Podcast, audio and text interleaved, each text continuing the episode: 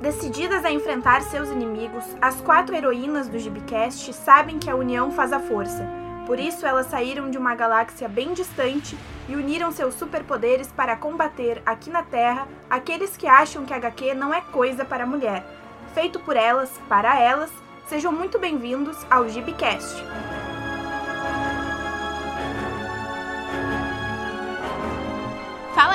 Galera, tá começando mais uma edição do nosso Gibicast. Eu sou Fernanda Souza e comigo estão as Gibicats Fernanda Penha. Bom dia, pessoal. Juliana Baratojo. Oi, galera. E Vitória Mellerk. E aí, gente? Na edição passada, falamos sobre o mercado de quadrinhos e hoje abordaremos dois assuntos bem legais. Um deles é sobre o lançamento do filme Tungstênio, inspirado na história em quadrinhos de Marcelo Quintanilha. Falaremos também sobre grandes eventos e convenções que servem como porta de entrada para a divulgação de novos trabalhos em quadrinhos. Mas antes de começar, a Vitória Meller que vai falar com vocês sobre nossas redes. E é isso aí, gente. No episódio passado, a Fê falou para vocês que a gente tava com um programa agora no iTunes e eu só queria relembrar vocês que para escutar a gente, vocês podem ouvir no SoundCloud, no iTunes e no Facebook. É só escolher a melhor opção para vocês e nos prestigiar. É isso aí. Muito em todas as redes a gente tá como GBcast, tá? Só lembrando. Por exemplo, no Facebook é facebook.com barra gbcast, no SoundCloud é soundcloud.com barra gbcast. Isso aí. Muito bem, então, recado dado. No episódio anterior, nós contamos com a participação do Marcelo Quintanilha, um dos principais quadrinistas do Brasil. Ele é o criador da HQ Tungstênio, premiado no Festival Internacional de Quadrinhos na França, na categoria que premia as melhores obras policiais. E como falamos aqui no outro episódio, essa premiação é considerada a principal da Europa. Pois é, Fê, nós trouxemos ele para falar com a gente de novo, porque essa obra super premiada virou filme. Mas antes, vamos ouvir um pouquinho como foi a construção da carreira do Quintanilha. Sobre a minha carreira, o que eu posso dizer é que ela sempre teve muito alicerçada no que se refere a uma relação direta com as pessoas que vão ler a história. Eu nunca uh, trabalhei pensando em, em, como apresentar o meu trabalho para as editoras, mas sim considerando a maneira como o meu trabalho ia ser absorvido pelos leitores. Esse sim foi, meu, foi a minha maior preocupação. Sempre tive muito motivado por tentar me comunicar com pessoas que achava que se, interessaria, se interessariam por coisas uh, uh, que eu também poderia me interessar. Uh, essa foi minha principal motivação e acho que à medida que o tempo foi passando, à medida que o meu trabalho foi sendo mais e mais veiculado e foi sendo mais e mais popularizado, mais e mais pessoas foram demonstrando interesse pelo meu trabalho. Uh, como já declarei em outras oportunidades, quando comecei a fazer o meu trabalho na forma em que ele, em que ele é, é, é, se, se cristalizou no começo dos anos 90, era muito difícil apresentar esse trabalho para editoras porque não havia no panorama editorial em nenhum setor nada que se assemelhasse a ele, nada que fosse parecido ao meu trabalho. Não tínhamos exemplos de trabalhos que retratassem a vida brasileira de uma maneira tão direta, tão objetiva, tão sincera, tão, é, é, tão profunda, para dizer de, de algum modo. Uh, isso causou muito estranhamento naquela época. Talvez esse tenha sido um dos principais é, obstáculos para a veiculação do meu trabalho num primeiro momento, porque isso fazia com que os editores não encontrassem uma classificação é, através da qual ele pudesse ser disponibilizado para o público. Mas isso nunca me impressionou muito, porque sempre tive em conta que é, é, eu eu, eu, eu deveria chegar às pessoas, mesmo que tivesse que passar por esse obstáculo, independentemente da vontade dos editores, independentemente da, da, daquilo que as editoras pudessem estar em cada momento propondo como suas vertentes editoriais e tudo. Acho que tive a sorte de encontrar editores que tem uma proposta tão contundente quanto a minha em suas casas editoriais, como é o caso de Rogério de Campos, como é o caso de, de, de, do, do, dos meus editores da Europa, Uh, como foi o caso da Casa 21, que também me publicou no Brasil, acho que tive a felicidade de poder trabalhar com editores que ass assumiram o meu trabalho como algo que pudesse ser efetivamente veiculado para o público sem nenhum tipo de subterfúgio, sem nenhum tipo de filtro. Acho que graças a isso meu trabalho foi sendo mais e mais divulgado e foi sendo mais e mais popularizado. É bem legal ver como ele se preocupa com a maneira com que os leitores vão absorver as criações dele, né? E talvez seja por essa preocupação que as obras sejam tão aceitas pelos leitores. Mas então, semana passada, no dia 21 de junho, estreou nos cinemas o filme Tungstênio, inspirado na obra do homônimo de Quintanilha. O longa-metragem, assim como a HQ, tem como enredo a tentativa de combater um crime ambiental na orla de Salvador. Pois então, a história é bem instigante, porque para conseguir acabar com o crime é necessária a união muito diferente entre o criminoso, entre o traficante, um sargento do exército, um policial e a esposa do policial. E a gente aproveitou essa, esse embalo e conversamos com Quintanilha sobre essa, o trabalho dele para ir para as telas do cinema. Vamos ouvir. Sobre o lançamento do filme, o que eu posso dizer é que o produto final superou todas as minhas expectativas todas as minhas expectativas. Desde que eu fui contactado pela primeira vez por, pelo Heitor Dália, é, até o momento em que o, o, o, o, o trabalho foi finalizado, em que o filme foi finalizado, eu passei a ter cada vez mais certeza de que, de que tudo estava sendo feito no, do, da melhor maneira e no, no melhor sentido. Eu acho que as pessoas que estavam envolvidas no processo foram capazes de assimilar tudo que estava proposto no, no quadrinho de uma maneira muito intensa, de uma maneira quase pessoal, eu deveria dizer, a ponto de que todas as pessoas envolvidas aparentemente foram capazes de lançar mão das suas, das suas referências pessoais, da sua mitologia pessoal, para agregar elementos extremamente é, é, é, é, positivos e contundentes em, em todo o processo. Eu estou muito satisfeito com o produto final. Eu acho o filme absolutamente magnífico. Eu espero que as pessoas que têm a oportunidade de assistir o filme no cinema também também gostem do filme. Eu estou muito ansioso para saber o que as pessoas vão pensar dele. Nossa, que demais mesmo ver que diretores estão se interessando em levar as histórias em quadrinhos para o cinema, né?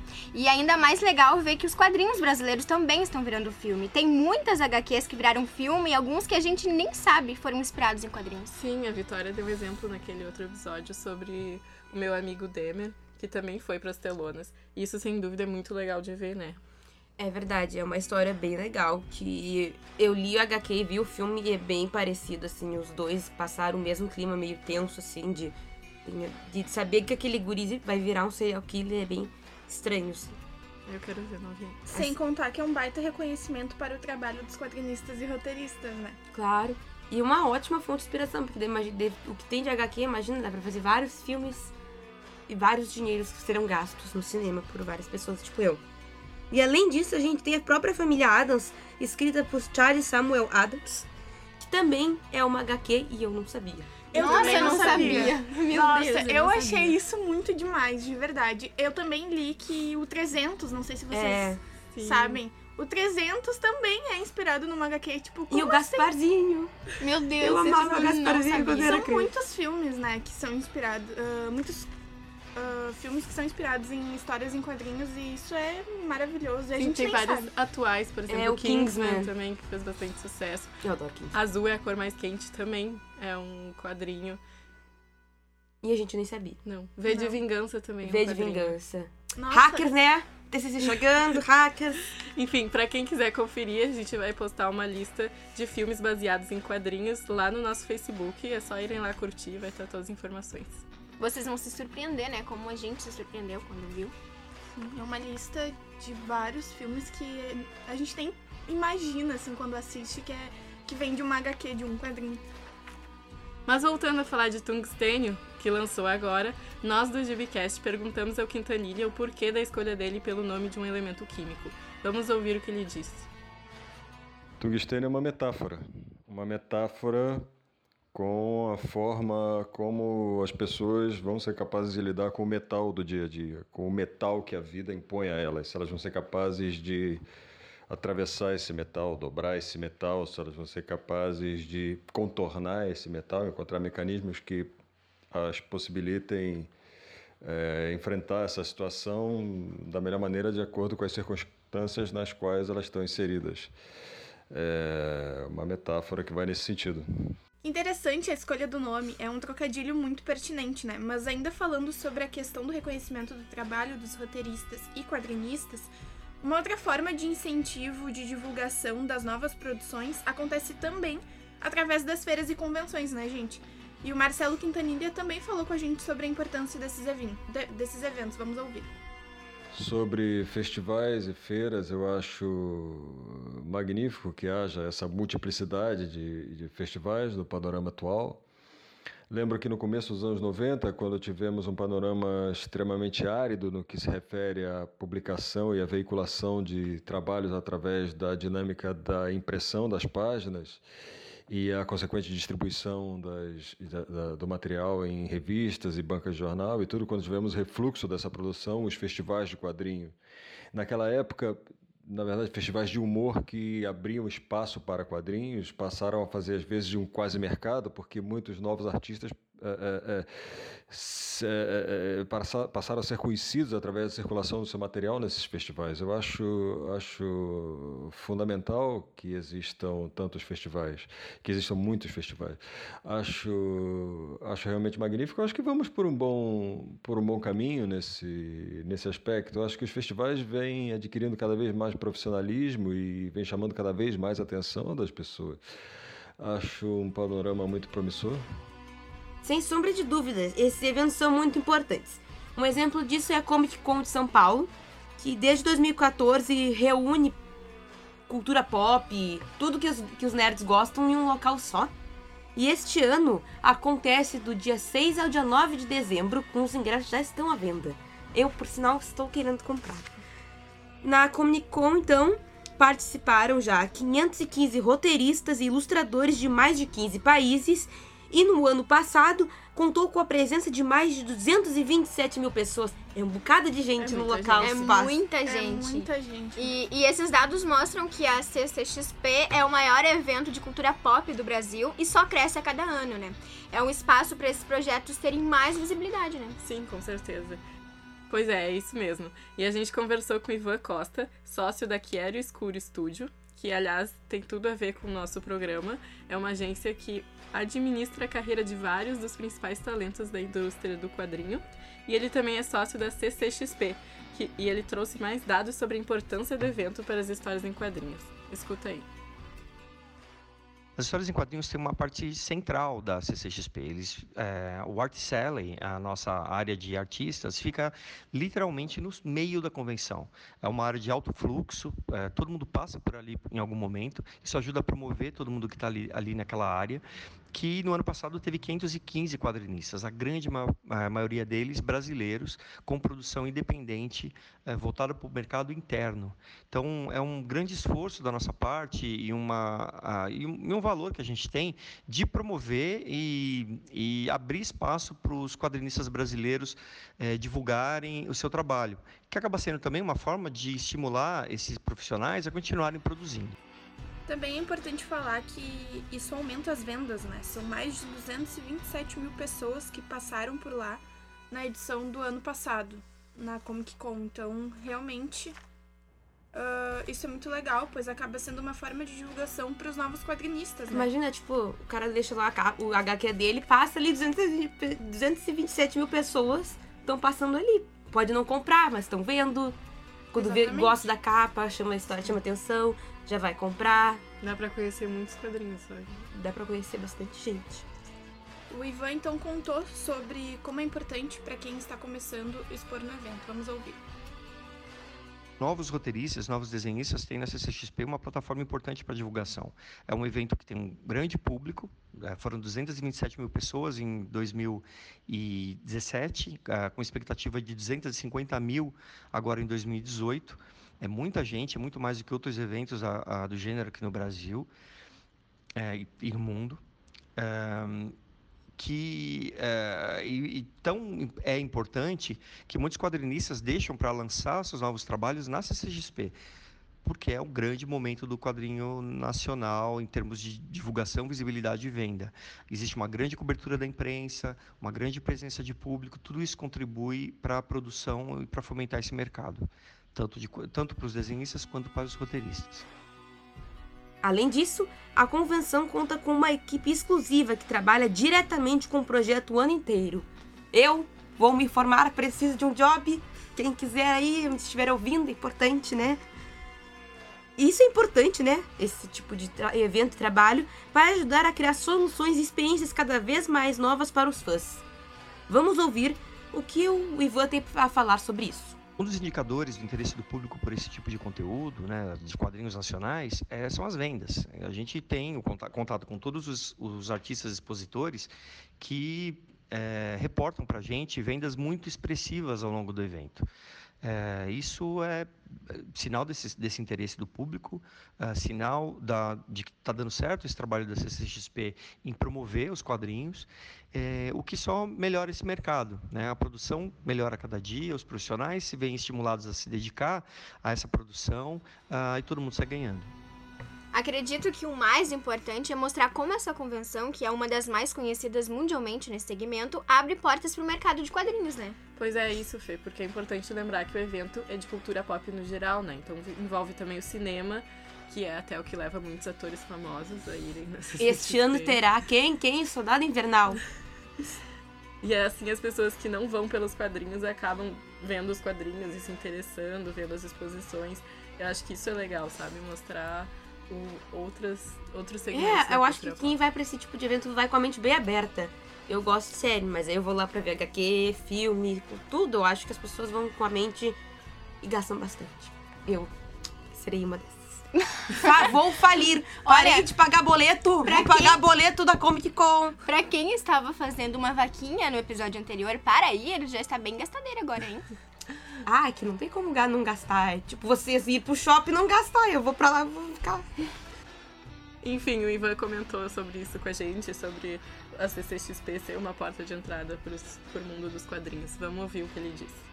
A CCXP é sim uma porta de entrada para o universo das HQs, uma vez que é um evento uh, multitemático. Tem pessoas que vão até lá para ver uh, conteúdos de cinema, ou de TV, ou de uh, board games, ou de literatura, Uh, e, e também as, as que vão para ver só quadrinhos. Mas os públicos que não vão só para quadrinhos também veem quadrinhos. É uma, é, um, é uma parte importante do evento, está num local de destaque, e mesmo para o público que não vai lá especificamente para isso, acaba vendo esses conteúdos também, conhece os profissionais e, invariavelmente, acaba comprando alguma coisa, um pôster, um HQ, um desenho. Então, isso contribui sim para para que mais pessoas conheçam uh, o universo das histórias em quadrinhos. Pois é, bem o que a gente estava falando, né? É uma grande vitrine para expor todos esses trabalhos, principalmente para os autores independentes, que não tem muita forma de divulgar. E a CCXP é sim uma porta de entrada para tudo isso. Imagina, muita gente passando sim. lá, muita gente do, do mundo inteiro, né? mil. E isso, tipo, são quatro dias, é bastante tempo, tipo... E abre, eu olhei, tá, abre, tipo, às 11 e fecha às 9. Então, tipo, tem Ai, muito tempo de duração. Vai circular muita gente. Exatamente. Esses eventos também ajudam o mercado das HQs, né? O Ivan também nos deu sua visão sobre o mercado de quadrinhos aqui no Brasil. O mercado de quadrinhos do Brasil é um mercado crescente. E isso é uma excelente notícia. As, eh, a produção é cada vez maior, cada vez mais diversa. Eh, novos uh, profissionais estão entrando nesse mercado, eh, produzindo HQs para públicos diferentes uh, e essa diversidade é muito boa. Ela, ela amplia o mercado, amplia a visibilidade dessa produção e o fato de, da CCXP ter uma, ser uma plataforma importante para tudo isso só nos enche de orgulho. Lembrando que falamos sobre o mercado de HQs no nosso terceiro episódio, que você também pode conferir lá na nossa página do SoundCloud. No iTunes. E no Facebook. Bom, o episódio de hoje tá muito legal, mas chegou a hora do Gibi News. Uhul!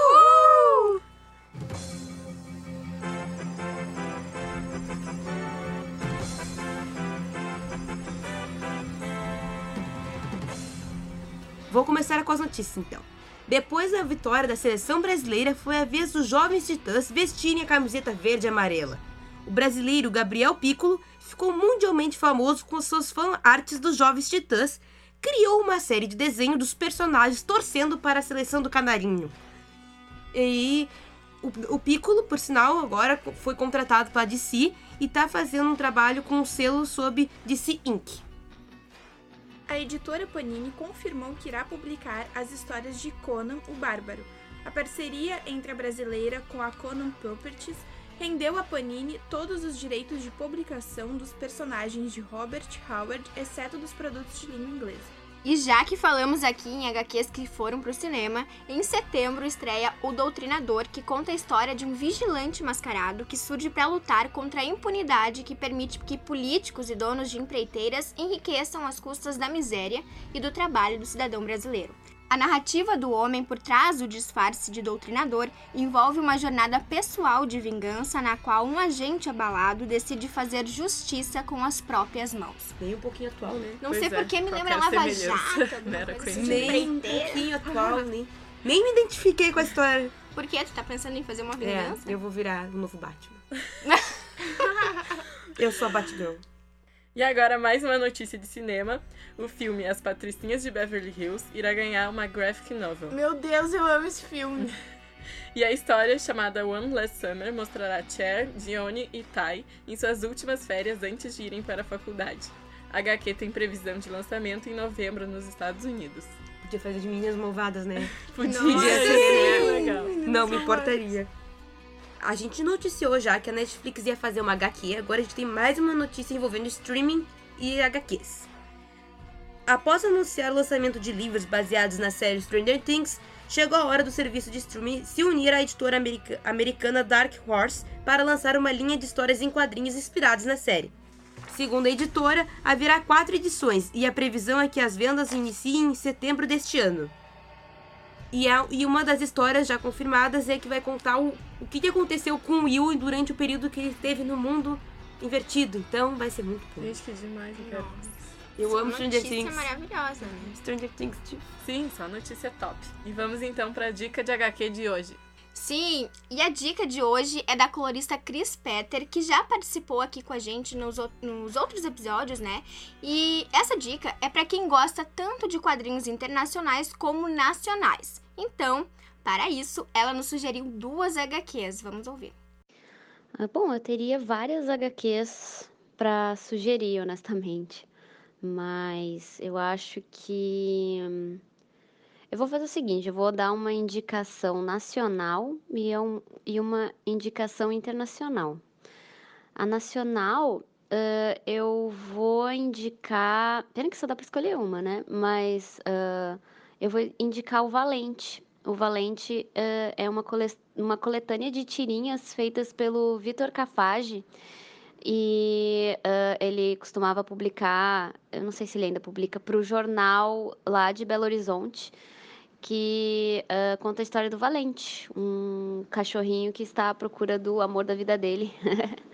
E hum, é muito bonitinho, já tem várias, já tem vários encadernadinhos de várias histórias dele e a gente vai acompanhando e é bem bacana o trabalho do Vitor. É, é caprichado, é bonito e o roteiro é muito bom também. Já ah, indicação internacional, eu vou indicar Saga, que é do Brian K. Vaughan com a Fiona Staples desenhando. E é uma saga, né? Ela não tem final ainda. E, hum, eh, enfim, ela eh, conta a história de. de é, é, é um, é uma ficção científica que conta a história de um casal de raças diferentes que tem um bebê e que eles precisam fugir aí pelo universo, porque tem muita gente atrás deles, justamente porque o romance deles é proibido e essa criança é mais proibida ainda, né, nesse universo deles. Então, eh, o roteiro é fantástico, a arte é fantástica. E é um, é um trabalho, assim, que realmente, quando tu lê, tu fica imersa ali. Gente, agora infelizmente nosso programa está chegando ao fim. Ah! Mas pra quem quiser ouvir os outros três episódios do GBcast, é só procurar nossa página no nosso Facebook, arroba GBcast, ou pelo SoundCloud e no iTunes, com o mesmo nome. Não deixem de curtir as publicações e deixar lá os comentários e sugestões de vocês. Esperamos vocês lá. E, e que, que a força esteja com você.